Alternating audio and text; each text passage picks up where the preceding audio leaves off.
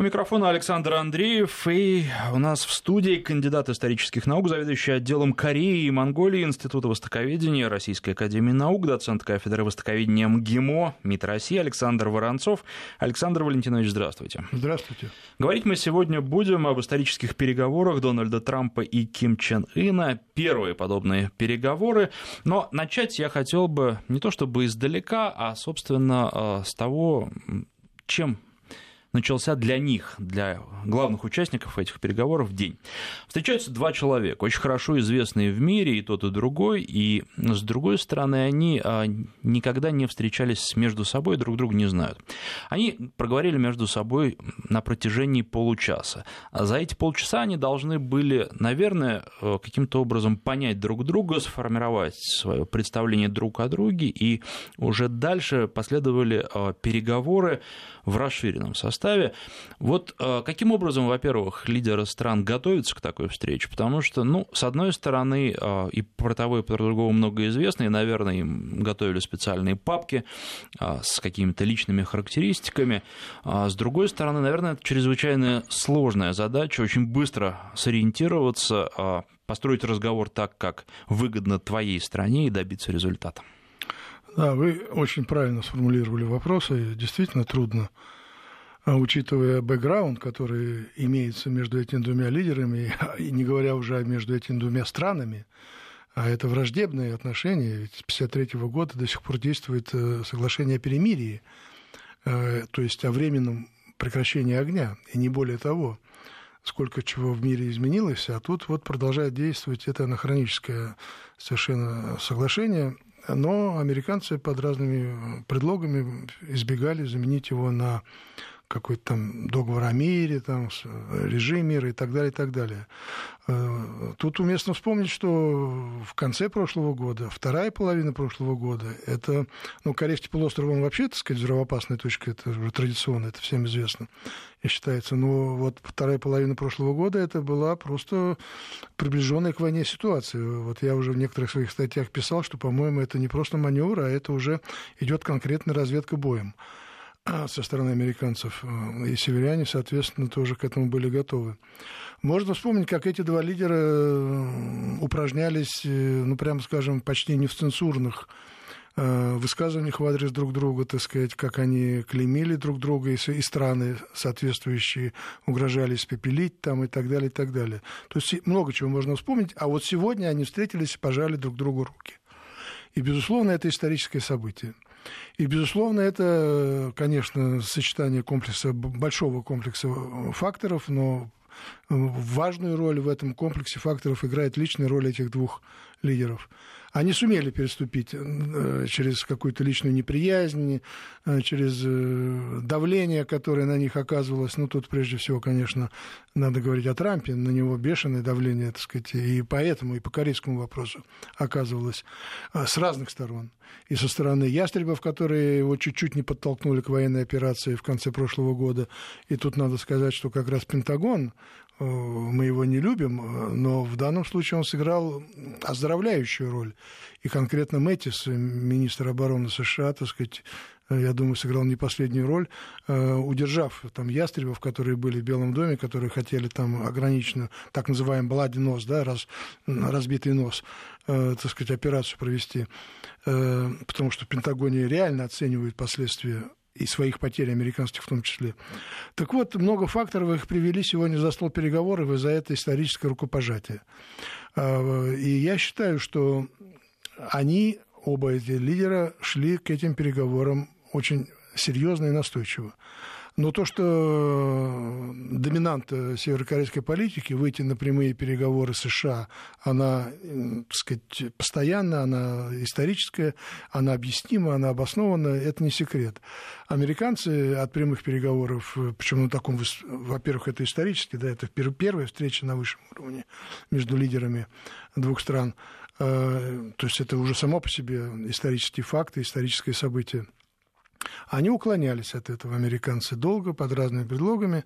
Э, но Трампу тут проявилась его личная, так сказать, э, фактурность, э, его натуры, его темперамента, его характера, его видения мира, его индивидуальность, одним словом. Ну, то, что вот раньше мы называли роль личности в истории – тут она конкретно проявилась. Сказать, его многие отговаривали, что это не надо делать, это будет на сторону северным корейцам, а, это будет их победа. Трамп уверен, что это его победа. Но, безусловно, это победа общая. То, что они встретились, пожали руки и поговорили 35 минут, как вы сегодня отметили, лично один на один, это уже огромное достижение. О чем говорили? Другое дело. Э, подписали, что там, насколько глубоко, я читал, уже успел познакомиться с некоторыми отзывами экспертов, что это не глубокое, это поверхностное, это такое общее. На мой взгляд, это э, такой облегченный подход к оценке сегодняшнего исторического события. Оно состоялось, и это главное, это реально прорыв. Ну и тут э, ведь, наверное, контрастом э, проходит то, как Трамп расстался с представителями, другими представителями Большой Семерки, и то, как он говорил с Ким Чен Ыном.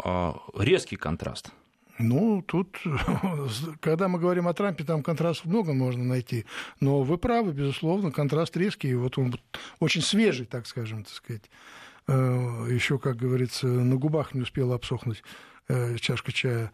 Э, да, как он с Трюдо, своим ближайшим, так сказать, союзником и соседом, так сказать, какие оценки высказывал, и как он разговаривал со своим принципиальнейшим противником Ким Чен Ыном, да, и это контраст. Но при этом это политика и дипломатия, конечно.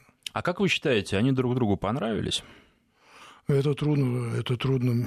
Это только они могут что-то для себя лично, так сказать, вынести. А, но то, что не разругались, попросту говоря, это уже большое достижение. А ведь ругались отчаянно до этого. Вы уже сказали, что результаты этой встречи оценивают сдержанно, но а, я задам вопрос немножко по-другому. Скажите, а можно ли а, от этой встречи было ожидать большего, чем мы на выходе получили? Я считаю, что нет. Мы получили максимум того, что можно было ожидать. Максимум ожидать каких-то глубоких договоренностей по разоружению, по системе гарантий безопасности. Это очень профессионально, это, это очень скрупулезно, это э, такая очень долгая работа дипломатов, где действительно каждая точка, каждая запятая становится предметом поля битвы э, иногда, вот, э, но, не, но нередко. Э, так что, конечно, такого вот э, всеобъемлющего, что ли, результата или каких-то более глубоких договоренностей, обещаний, э, стороны подтвердили свои позиции, они подтвердили, что они готовы работать по этим позициям. Это принципиально важно. На высшем уровне подтвердили. На ваш взгляд, если брать самые короткие сроки, сколько может занять вот эта вот подготовительная работа, и когда можно ожидать действительно каких-то фундаментальных договоренностей между Соединенными Штатами и Северной Кореей? Это вопрос на засыпку, скажу вам честно. А, потому что, ну, вспомним шестисторонние переговоры, это вот один из лучших примеров, так сказать, э, продуктивных. Они были непродуктивны на каких-то этапах, на каких-то этапах были очень динамичные, продуктивные. Вот в 2003 они году начались в сентябре, и официально в апреле 2009 года КНДР из них вышла. Э, Все-таки 6 лет, да, если не 7. Э, второй этап денуклеаризации, между прочим, они завершились на втором этапе. Это был прогресс, да, так сказать. Там было заявление очень важное от 15, а, извините, 19 сентября 2005 года, э, которое считается тоже прорывом вообще в истории, где КНДР взяла на себя обязательство денуклеаризироваться, а, а США взяли обязательство не нападать, не угрожать и так далее. Э, ну вот, когда в деталях, вот как Рябков, да, наш замминистра иностранных дел, ну, это известная фраза, вся, как говорится, дьявол в деталях, это так. Тут вопрос политической воли. Если она будет, если она будет, и стороны будут настроены на конструктивную работу, а, к сожалению, история вот предшествующих переговоров показывает, что со стороны Запада часто присутствовала так называемая вторая hidden agenda, скрытая повестка дня. А, то есть мы ведем переговоры по разоружению, то есть конкретно о военных, там, денуклеаризации, система гарантии, безопасности, а все это, так сказать, э, как бы, так сказать, э, подкладывается мина под смену режима в стране.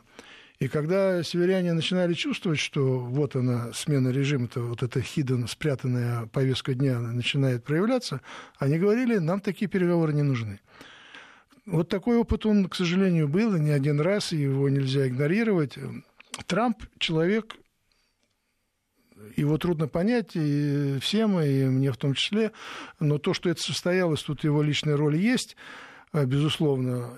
Может быть, он даст импульс вести переговоры именно на денуклеаризацию, и он, может быть, опять же, тут 10 раз надо сказать, может быть, э, как-то сумеет э, профилактически отодвинуть очень многих в США, а там очень много в США желающих ликвидировать этот режим, они вообще, так сказать, с этим режимом жить не собираются, с этой страной, Северной Кореей, с системой КНДР, с государством КНДР.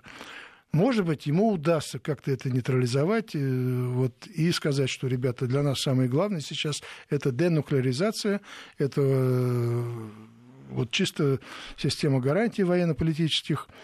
А смену режима, так сказать, если эта страна будет модернизироваться, она модернизируется, между прочим, мы-то это знаем, кто там бывает, и своими глазами видим – вот. И, похоже, Трамп, он говорит, я тут много прочитал, э, бумаг, готовился к встрече, видимо, добросовестно. Страна-то на... Э, идет на изменения, она уже в процессе изменений. Может быть, мы с этой страной сможем жить и мирно сосуществовать. Вот если вот такой идеальный вариант сложится, тогда все равно это потребует много времени, отвечая на ваш вопрос, потому что э, комплекс проблем нерешенных такой накопился, что их Гордиевым, как говорится, как Гордиев узел, там Александр Великий, так сказать, мечом не разрубишь.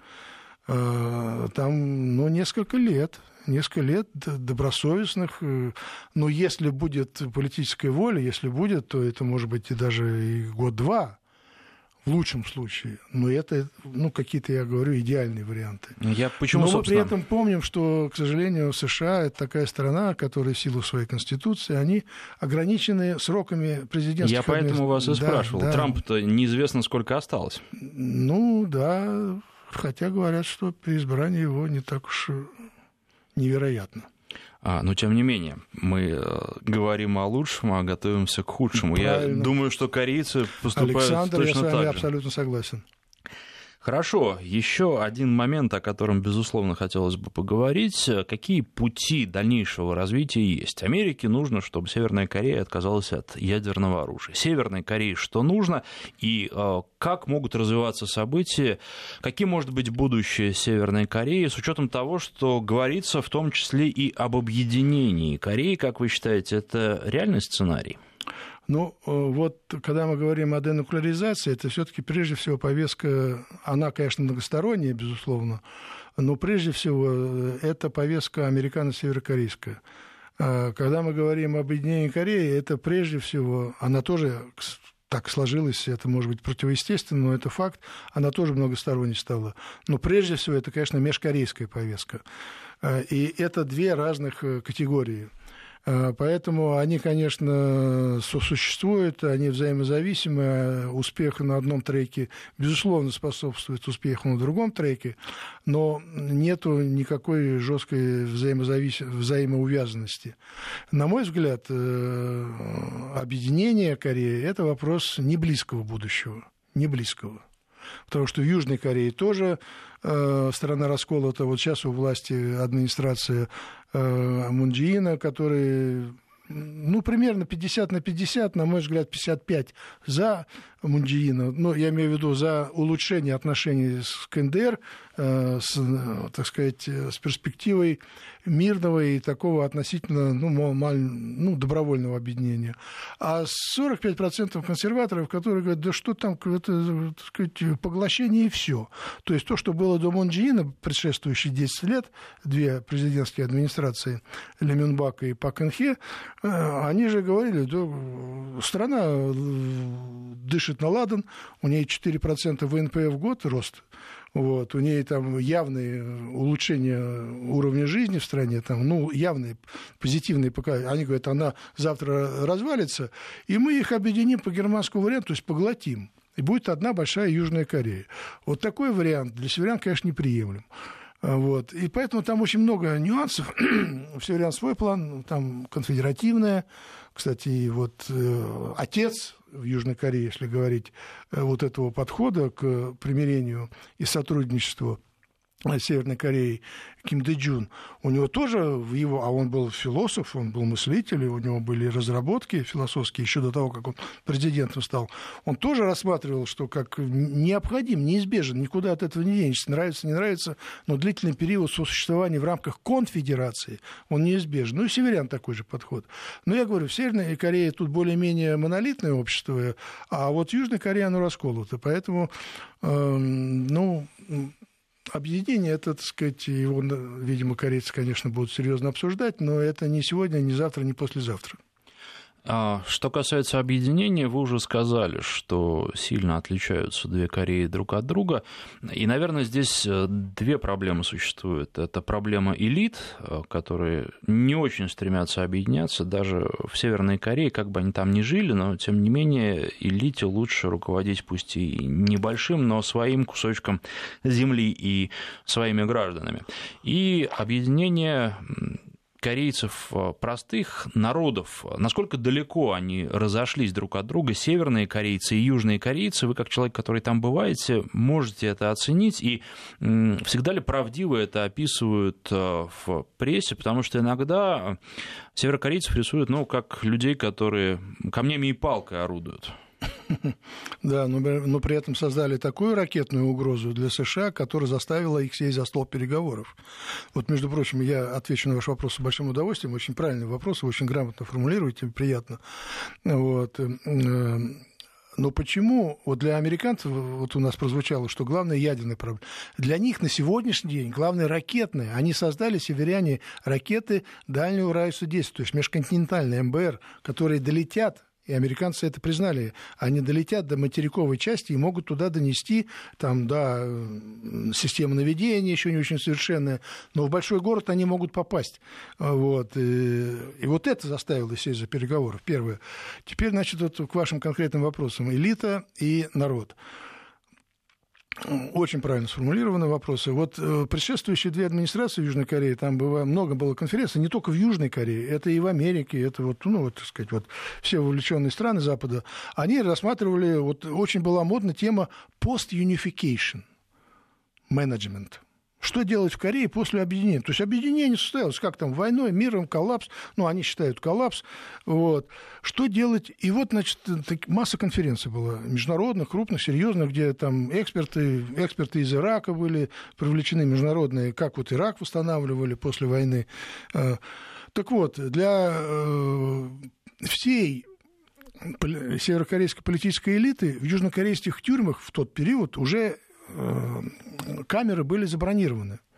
Их всех уже туда, в камеры. Там европейцы говорили, ну как, надо же судить, все-таки у нас есть Европейский суд в Гааге, Международный суд в Гааге. Южане говорят, извините. Ну, южане при тех администрациях, я имею в виду Пак Кенхе, Леменбака, они говорили, извините, у нас южнокорейское право, мы будем судить по своим законам. А законы известны, они своих президентов южнокорейских к расстрелу приговаривали. Было такое. Вот. Потом, правда, помиловали, там, слава богу, так сказать, там, вот, но это другая администрация. Вот. Да и сейчас вот Пак Кенхи, она тоже да, большой срок получила. Там такое право, ну, самое гуманное в мире, видимо. А вот, как и вспоминая наши э, классики кинематографа. А вот. Народ. А, тут сложнее. Каждому в сердце не заглянешь, как говорится. Но достоверно известно. Южная Корея, конечно, более открытое, демократичное общество, там опрос общественного мнения, тут э, больше базы данных, э, тут проще опираться на какие-то э, ощутимые, осязаемые результаты этих опросов. Молодое, среднее поколение южных корейцев, среднее это уже до 40 лет, между прочим, не стремятся, к, если искренне, то не стремятся к объединению. Для них Северная Корея – это, конечно, родственная, но уже не совсем родная страна. Да, язык один, хотя тоже там немножко разнообразие уже появляется, многие там, но это вопрос лингвистам, вот насколько сильны эти разнообразия в языке. Кто-то говорит, что весьма сильны. ну, я считаю, все-таки он один пока еще корейский язык со всеми диалектами. Вот. Но есть Австрия и Германия, да, говорят на одном языке, но это две разные страны. Э, так сказать, а почему вот э, мы должны платить, э, а это же, так сказать, а, южнокорейцы понимают, Леменбак даже, президент Южной Кореи, пытался налог специально вести на объединение. Он говорил, что объединение будет завтра, но за это, на это надо будет, естественно, ресурсы вкладывать. Налог с населения, потому что надо же там поднимать там что-то там. Причем это лукаво, об этом открыто не говорят, но понимают, что объединение, там надо будет э, разрушение восстанавливать, то есть это будет в результате войны, очень крупные будут, значит, разрушения инфраструктуры, там все надо будет э, она и сейчас не в самом лучшем состоянии, а там вообще будет разрушена. То есть в Южной Корее вот младшее и среднее поколение не рвется, мягко говоря. А если честно, то и не стремится. Они живут комфортно. Южнокорейское общество добилось больших успехов в социально-экономическом развитии. И уровень жизни, так сказать, очень приличный. И люди живут комфортно, они не хотят этим комфортом жертвовать. Северяне, они поскромнее, безусловно, там, ну, несопоставимо. Там уровень жизни, конечно, несопоставим. Хотя есть положительная динамика. В последние даже, я бы сказал, два десятилетия она такая сначала была вот так вот... Э, волнообразная. Один, волнообразная. Вот, кстати, при Ким Чен Ыне она более ускорилась, так сказать, стала более очевидной, причем так решительно, потому что экономическая реформа пошла при нем более решительно. Хотя не он, до него тоже там отец начинал, вот, но он очень осторожно. Ну, такая ситуация. Вот. Э, они более, так сказать, э, ну, они тоже, вот этот бизнес, который в Северной Корее, он уже появился – такой он может быть примитивный, там еще достаточно как-то, так сказать, там по международным стандартам. Но он-то понимает, что в случае объединения все южнокорейский бизнес его проглотит, подавит. То есть, понимаете, вот тут тоже вроде бы все говорят, что и Запад, прежде всего, надо стимулировать рыночные реформы в Северной Корее. Вот они начали, начались. Э, но результаты оказываются, ну, так скажем, разнонаправленные с точки зрения объединения. Потому что бизнес там появился свой, но он хочет быть, быть своим. Мы что-то добились, мы что-то сделали своими руками и так далее, и так далее. А эти чеболи южнокорейские, конгломераты, нас скушают мгновенно, если мы объединимся. То есть вот тут тоже, поэтому я говорю еще раз, э, переговоры об объединении, конечно, будут, но сначала надо пройти большой путь э, примирения развития экономического сотрудничества. В общем, все непросто и не быстро. Мы сейчас сделаем небольшой перерыв а, на выпуск новостей, после него продолжим. Я напоминаю, что в студии кандидат исторических наук, заведующий отделом Кореи и Монголии Института востоковедения Российской Академии Наук, доцент кафедры востоковедения МГИМО МИД России Александр Воронцов. 15 часов 34 минуты в Москве. В студии кандидат исторических наук, заведующий отделом Кореи и Монголии Института востоковедения Российской Академии Наук, доцент кафедры востоковедения МГИМО МИД России Александр Воронцов и Александр Андреев. Поговорим об итогах встречи Дональда Трампа и Ким Чен Ина. И вопрос, который касается тех договоренностей, ну, о которых э, после этой встречи политики говорили, и тех договоренностей, о которых они не говорили. Потому что такие тоже были, они что-то обсуждали, но при этом сказали, вот э, да, мы обсуждали более широкий спектр проблем, но вам пока об этом не скажем. Почему? И я, вы знаете, посмотрел э, сообщения, которые пришли и связаны с этими переговорами. Вот последние из них, американские военные в Южной Корее говорят, что не получали указаний о свертывании учений. Это одна из причин, по которым не обо всем говорят, что будет э, существенное противодействие в Соединенных Штатах каким бы то ни было договоренностям с Северной Кореей. Вопросов очень много, и они все сложные, прямо скажем, но решаемые при наличии политической воли, но не быстро. Э, да, северяне выдвигали Ким Чен Ын э, конкретно и в 15 и в 16 году, потом уже, так сказать, вот э, китайские наши друзья, так сказать, модернизировали эту идею suspension for suspensions, то есть мораторий на мораторий, так сказать. Мы, северяне, прекращаем ракетно-ядерные испытания, вы прекращаете или хотя бы сокращаете эти фантастические масштабы маневров а, а, ежегодные, регулярные американо-южнокорейских войск в Южной Корее. там 320 тысяч, вот апрель, март-апрель, в этот год из Олимпиады это было сдвинуто, слава богу, вот, э, но они состоялись. 320, там 325 тысяч вместе, там американцев 20, 25 тысяч, там, естественно, южан больше, но тем не менее, ну, то есть какие-то безумные по своему масштабу и количеству. Это же какой военный кулак собирается на границах э, Северной Кореи. Конечно, это их нервирует, и всегда это всплеск напряженности.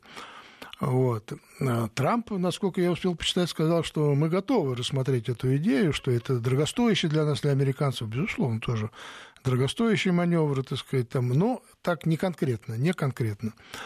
Ну, они подписали сегодня совместное соглашение. Вот это огромное достижение. Э, прописать там все в этом соглашении, естественно, невозможно, и это другой формат документа.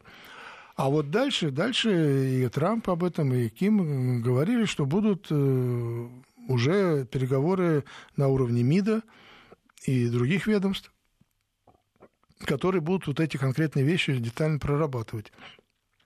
Мне американцы, например, когда я с военным спрашивал, говорю, ну зачем вам 320 тысяч? Вы по всему миру, я тоже статистику посмотрел, там их маневры в других регионах, там 10-15 тысяч. Э, они говорят, да, больше не надо для обучения солдат-то. Тут чисто политический вот контекст антисеверокорейский. Там, мы, ну, поддержка южнокорейского союзника и что северяне, вам там жить, э, значит, будет несладко. Вот. Э, то есть от этого легко, с точки зрения военно-технической, отказаться легко, сократить их легко. Северяне говорили, почему обязательно, если это совместно, почему обязательно в Южной Корее каждый год, если совместно? Проводите в Америке, там на Гавайях, там где-нибудь там, проводите в Австралии, там, почему обязательно вот на наших границах каждый год? То есть это решаемые вопросы. Но они станут повесткой дня, и очень хочется на это надеяться. Во всяком случае, вот э, импульсы от этого сегодняшнего Э, совместного заявления, не только импульса, но и конкретные, так сказать, чувствуется указания э, соответствующим ведомствам, э, лидеры дали, что надо начать переговоры по конкретным вопросам.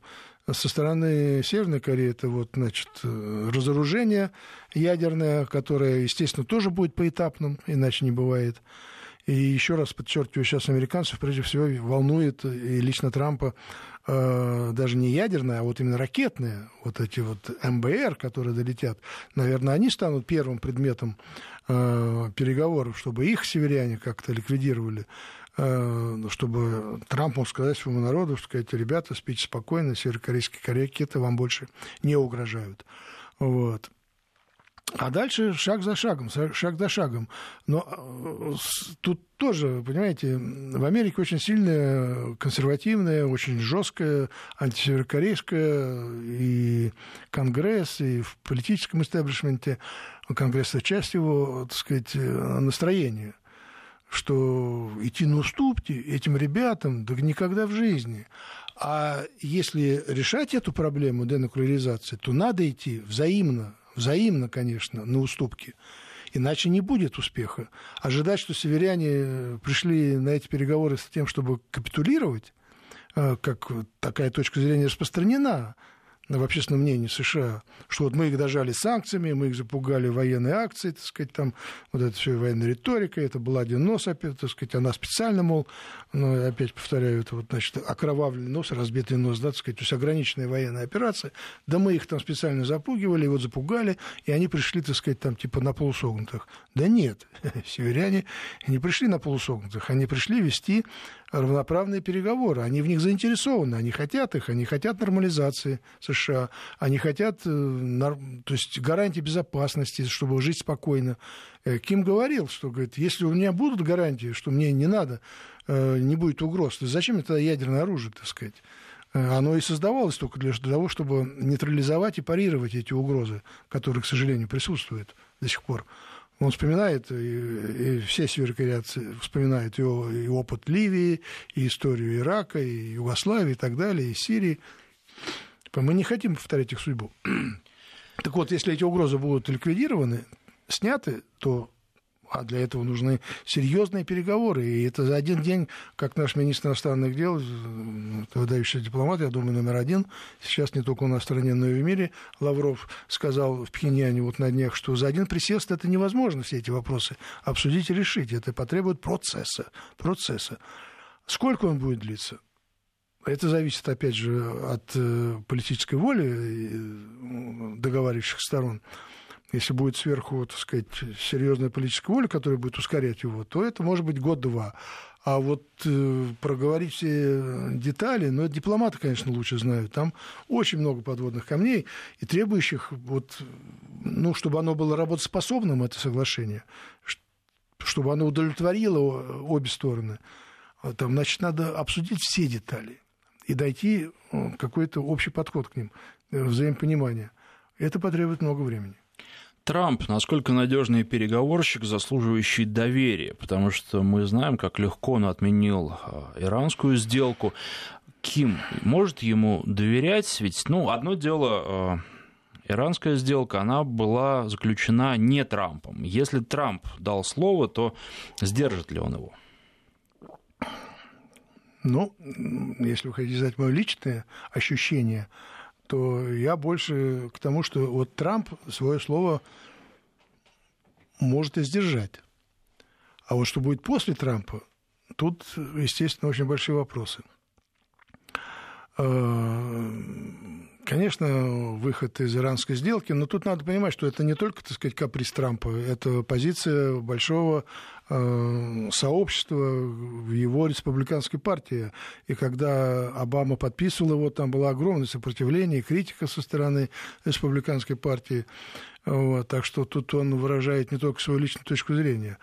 Э, с северянами, но американцы не хотят войны, а, и чтобы на них падали. А северокорейские ракеты могут долететь. Это они признали.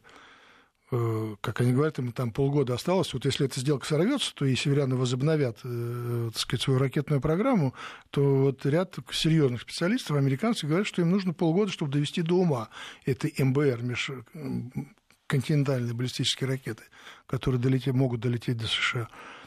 Вот. Они этого не хотят. Э, поэтому мы сейчас вот на этапе, я бы сказал, как говорят там американцы, англичане, good beginning, да, это начало я считаю хорошим. А, а вот как оно будет развиваться, и то, что дьявол в деталях, это стопроцентный факт, э, и когда в детали переговоры начнут углубляться, как они пойдут, э, если будет, еще раз я повторяюсь, политическая воля, которая будет давать э, конкретные, четкие, жесткие указания делегациям, работайте – преодолевайте эти проблемы, а не, не, не утопайте в них, не закапывайтесь в них, а ищите развязки, ищите, так сказать, выход из них, пути преодоления. Тогда это вот может быть год-два. А если, так сказать, это вот э, завязнет, э, потому что верификация это вообще отдельный вопрос, очень сложный и чувствительный, э, проверка, без нее никуда, естественно, но ясно, что она не должна завтра, послезавтра начаться.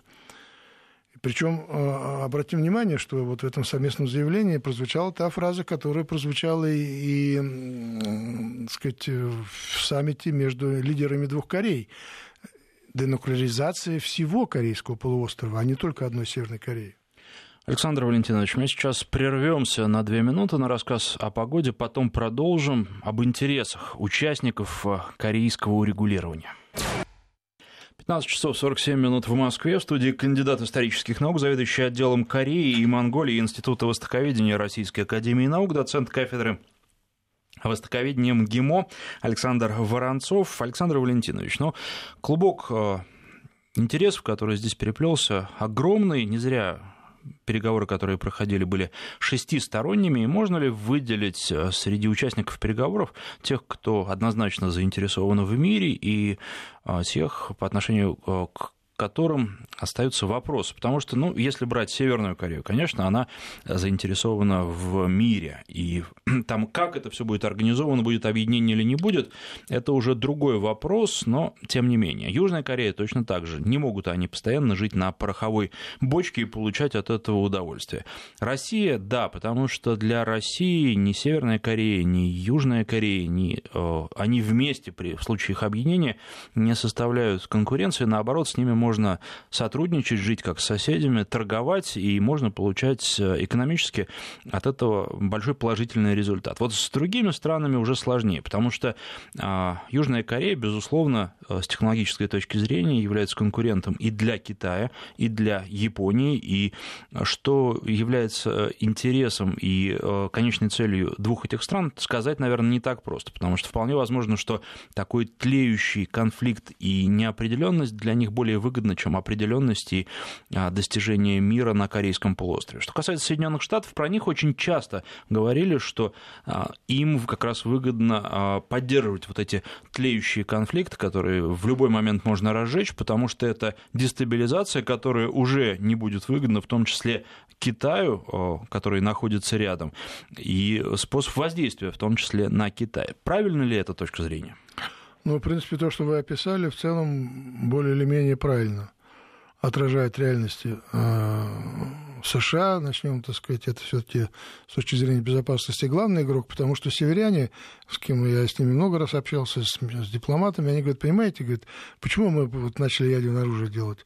А потому что, говорят, если США, это был 2003 год, там, когда они вышли из дня о договора нераспространения ядерного оружия, когда их включила администрация Буша-младшего войск зла, Ирак, Иран, Северная Корея, Ирак уже был под агрессией, э, так сказать, военной интервенцией. Они говорят, если американцы захотят нас, на нас напасть, их никто не остановит. Никто. Ни ООН, ни договор о состоянии ядерного оружия, который сам по себе хороший, мы его уважаем. Ни Россия нас не защитит, ни Китай нас не защитит. Только мы сами можем себя защитить.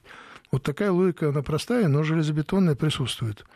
Э, поэтому США, да, для них, э, вы правильно сказали, у них много разработано концепций контролируемого кризиса, контролируемой напряженности, и э, сказать, она реализуется на практике. Это не просто теоретические какие-то изыскания. Э, она конкретно реализуется на практике, в том числе на Корейском полуострове, и мы этому свидетели. На кого, против кого она направлена? Против Северной Кореи, но это предлог. Да, конечно, против Северной Кореи, но прежде всего против Китая и против России. И не случайно вот э, кольцо военных баз э, американских, оно как-то, так сказать, все приближается к периметру границ Китая.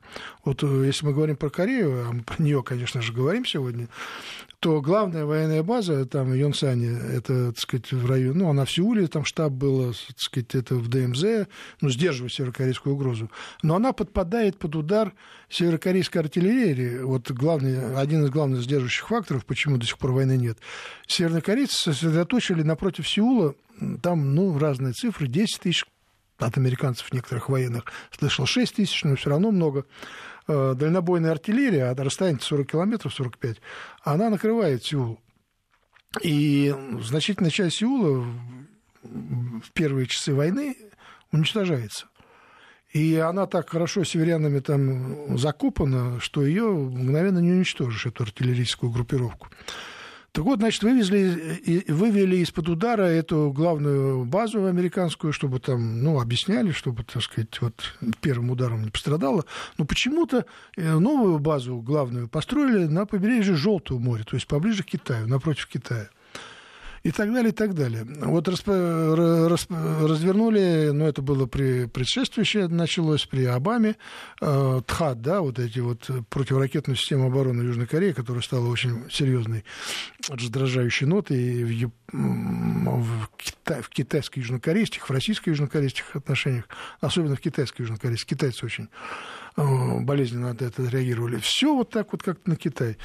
Э, ну и на Россию, естественно, тоже. А поэтому вот это вот э, нужен плохой парень, там, на, если очень упрощенно говорить, э, до примитивизма, упрощать ситуацию, американцам нужен плохой парень, э, так сказать, в лице Северной Кореи, который вот заставляет, мы-то не хотим, но вот нас заставляют там, защищать Южную Корею, демократию, там, вообще мир, вот, и держать свои войска.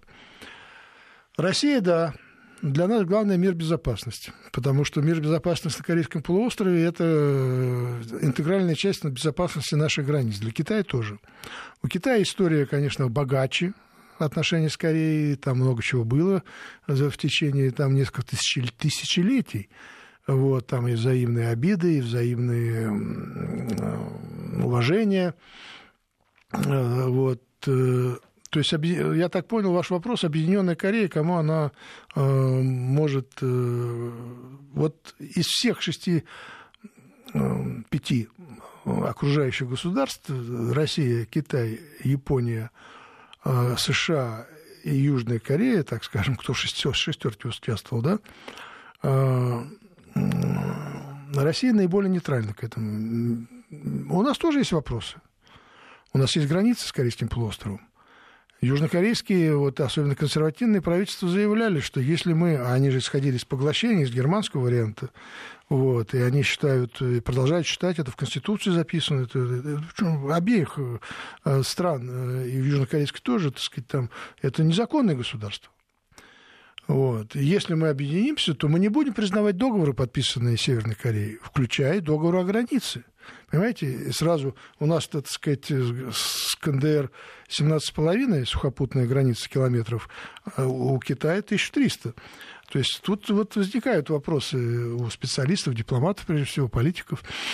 А, Япония, конечно, потому что есть такое, опять же, если упрощать до примитивизма, оно понятие, оно работает, оно живет.